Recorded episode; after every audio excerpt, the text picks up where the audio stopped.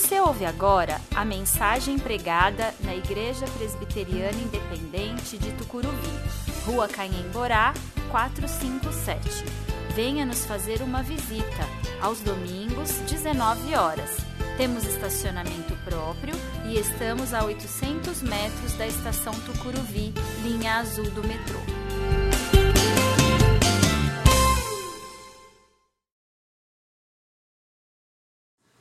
Evangelho de Lucas, capítulo 10, do verso 38 ao 42. Evangelho segundo São Lucas, capítulo 10, versículos 38 a 42. Eu vou fazer a leitura na nova versão transformadora. Você pode acompanhar na tradução que você tem em mãos.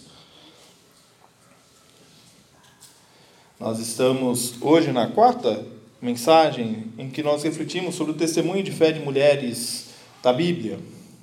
Estamos encerrando essa série de mensagens das quartas-feiras e hoje nós vamos falar sobre duas mulheres e seus testemunhos de fé. Evangelho de Lucas, capítulo 10, versículos 38 a 42. Jesus e seus discípulos seguiram viagem e chegaram a um povoado onde uma mulher chamada Marta os recebeu em sua casa. Sua irmã, Maria, sentou-se aos pés de Jesus e ouviu o que ela ensinava. Marta, porém, estava ocupada com seus muitos afazeres. Foi a Jesus e disse: Senhor, não incomoda que minha irmã fique aí sentada enquanto eu faço todo o trabalho? Diga-lhe que venha me ajudar. Mas o Senhor respondeu: Marta, Marta, você se preocupa e se inquieta com todos esses detalhes. Apenas uma coisa é necessária. Quanto a Maria, ela fez a escolha certa e ninguém tomará isso dela. A nossa vida é repleta de afazeres. Vivemos ocupados, correria do dia a dia nos consome faz com que nós nos desviemos muitas vezes da nossa atenção, do nosso foco principal de vida. Sem nós nos percebermos, muitas vezes a rotina nos engole, e se transforma em algo tão repetitivo que nos aprisiona. Eu quero com vocês hoje olhar para este episódio de Jesus na casa de Marta e Maria, para juntos nós aprendermos o que nós devemos priorizar em nossa vida, cumprindo assim a vontade de Deus. Jesus estava a caminho de Jerusalém, vindo da região de Samaria, e ele chegara a Betânia, onde é recebido na casa das irmãs de Lázaro, Marta e Maria a quem neste sermão, para que você não se confunda com as outras Marias do Evangelho, eu vou sempre me referir a ela como Maria de Betânia, tá bom? Porque tem a Maria Madalena, você não confundir com a Maria Madalena, e não confundir com a Maria, mãe de Jesus. São outras Marias também do relato bíblico. E ao ser recebido, então, na casa de Marta e de Maria de Betânia, Jesus nos revela a personalidade de duas servas dispostas e sinceras e que vão nos mostrar hoje como cumprir a vontade de Deus. Com os exemplos da vida de Marta, nós seremos advertidos, e com os exemplos da vida de Maria de Betânia, nós seremos orientados. Vamos falar primeiro de Marta. Nos evangelhos, nós encontramos Marta em três situações. No texto de Lucas 10, 38 a 42, em sua casa. Em João 11, de 1 a 45, no quando da ressurreição de seu irmão. E em João 12, de 1 a 8, quando Jesus é ungido com bálsamo. Estes episódios nos revelam três características marcantes da vida de Marta: obras, serviço e profissão de fé. No texto que nós lemos, Evangelho de Lucas 10, 38 a 42, nós encontramos Marta agitada de um lado para o outro, ocupada com muitos afazeres em realizar as obras necessárias para atender a visita. Já no Evangelho de João 12, de 1 a 8, nós encontramos Marta servindo a Jesus e aos presentes ali naquela casa. E por fim, no Evangelho de João 11, de 1 a 45, nós temos uma das mais belas e simples confissões de fé a respeito de Jesus antes de sua ressurreição. Sim, Senhor, eu tenho crido que tu és o Cristo. O exemplo de vida de Marta é uma advertência para cada um de nós. Porque, mesmo tendo feito a, a confissão de fé que sintetiza o Evangelho em tão poucas palavras, Marta é a irmã ocupada em servir. Marta talvez seja um exemplo que nós temos é, de serviço descrito em tão poucas linhas no Evangelho, nos Evangelhos. Mas qual a advertência então que nós recebemos do exemplo de vida de Marta? Nós somos igreja de Cristo, nós somos chamados para realizar boas obras, para servir e para professar a nossa fé. Marta nos adverte no sentido: será que nós temos feito boas obras? Será que nós temos servido? Será que nós temos confessado que Jesus é o Cristo? A vida de Marta insistentemente nos faz estes questionamentos. Como igreja, nós não podemos deixar de realizar as boas obras, o atendimento aos necessitados, a denúncia profética, o socorro aos enfermos. Nós não podemos, podemos deixar de lado os serviços, as atividades da igreja, a comunhão com os irmãos, o braço estendido. Nós não podemos deixar de lado o nosso serviço na profissão da nossa fé, em falar da nossa fé na igreja, em casa, no nosso trabalho, a todo instante. E se Marta nos adverte, nos chama atenção para este servir, tanto a quem está em casa quanto às pessoas ao nosso redor, Maria de Betânia nos serve como exemplo de orientação. Nos evangelhos, nós também encontramos Maria de Betânia em três ocasiões. E exatamente nos mesmos textos em que nós encontramos Marta. Elas estão sempre juntas. Em Lucas 10, em João 11 e João 12. E aqui, nesses três momentos, Maria de Betânia nos ensina a escutar, a ungir e a chorar com Jesus. Em Lucas 10, nós encontramos Maria assentada aos pés de Jesus, aprendendo a vontade do Mestre. Em João 12, nós encontramos Maria ungindo Jesus com um perfume, com um bálsamo, enxugando o pé dele, enchendo a casa de perfume. Por fim, em João 11, nós encontramos Maria que chora a morte de seu irmão junto a Jesus. A vida de Maria de Betânia é um exemplo para nós. Ela se preocupa em voltar a sua atenção exclusivamente para Jesus. Primeiro, nós encontramos ela em sua casa e ela deixa de lado os afazeres.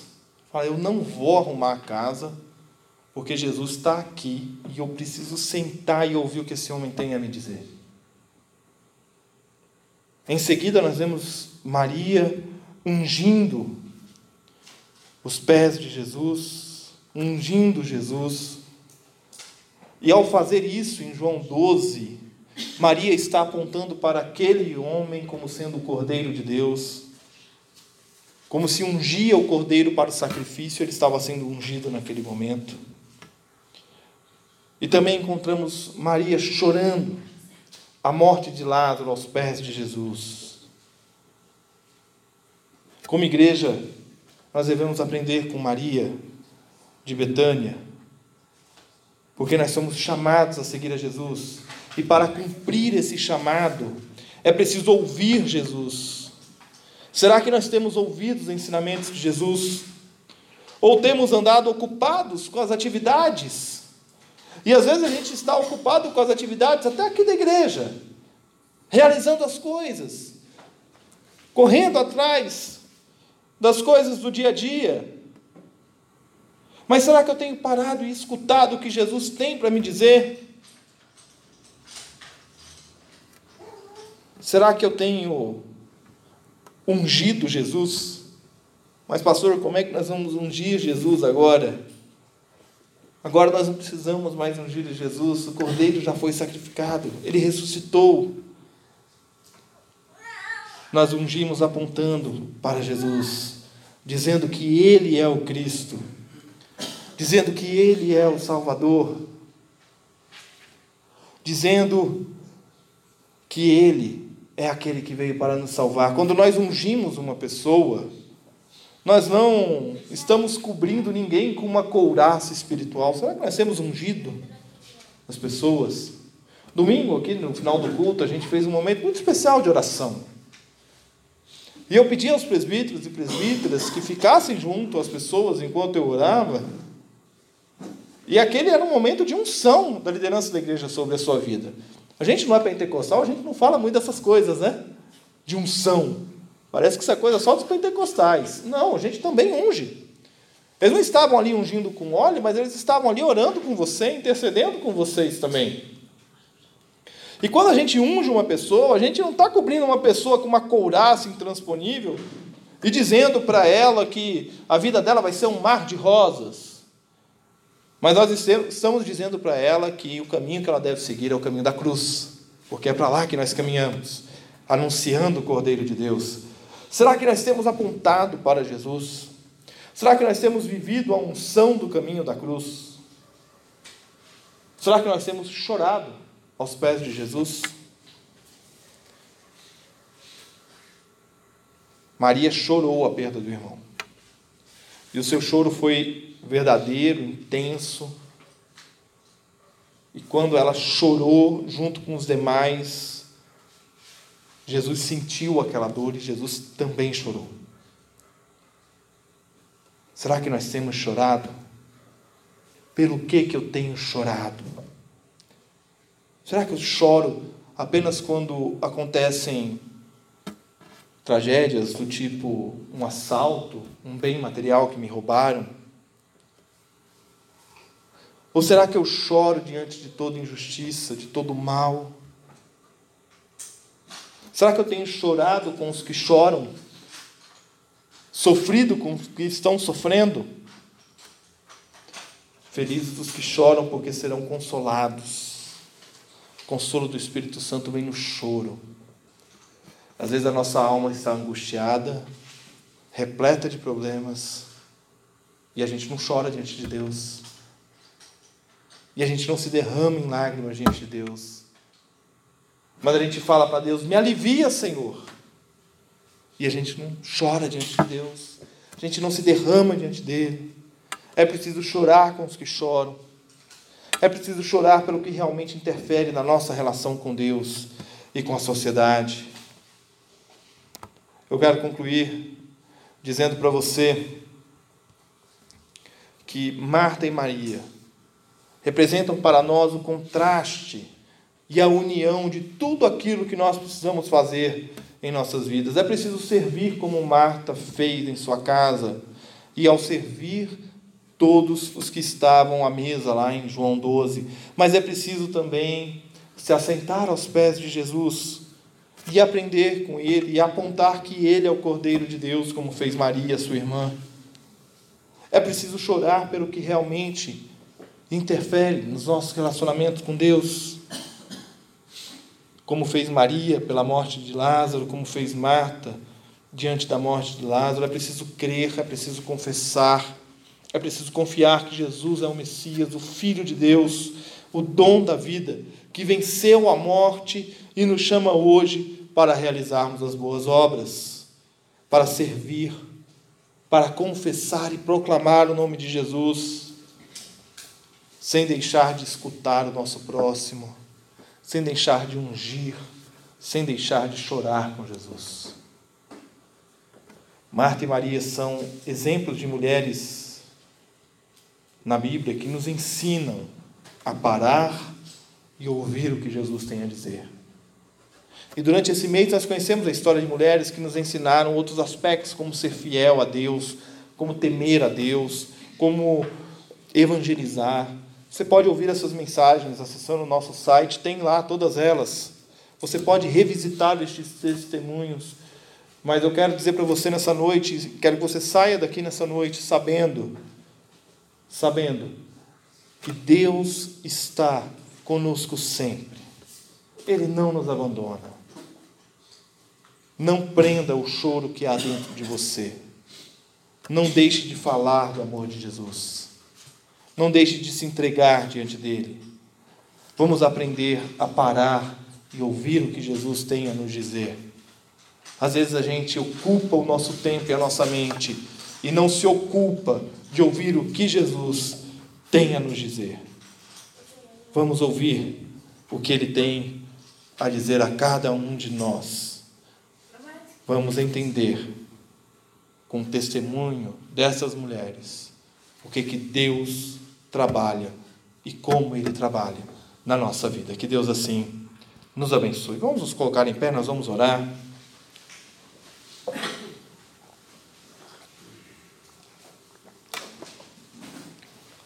Senhor, que a tua graça e a tua misericórdia, Pai, sejam derramadas sobre nós nesta noite. Que a tua bondade, o teu amor, sempre presente em nós, ó Pai, nos deem a segurança de que podemos nos assentar aos seus pés, derramar a nossa dor, o nosso sofrimento, chorar, sim, diante de Ti, ó Pai, e entregar a nossa aflição nas Tuas mãos, sabendo, ó Deus, que o Senhor é o único capaz de mudar a realidade das nossas vidas. Nós cremos, ó Deus, no poder transformador do Espírito Santo em nós. E é neste poder que nós oramos esta noite, ó Pai, clamando, ó Deus, sobre as nossas vidas, o Teu cuidado, a Tua direção, a transformação, ó Pai, para que haja paz, para que haja, Deus, libertação, para que haja cura, para que haja entendimento. Ensina-nos a viver a tua vontade, Senhor. Ensina-nos a fazer a tua vontade, ó Pai amado. Fica conosco, nos dê a tua paz, a tua direção. É o que nós pedimos em nome de Jesus e que a graça do nosso Senhor e Salvador Jesus Cristo, o amor de Deus o Pai e a presença amiga e consoladora do Espírito Santo sejam com vocês hoje e sempre. Amém. Que Deus nos abençoe. Cumprimente a pessoa do seu lado.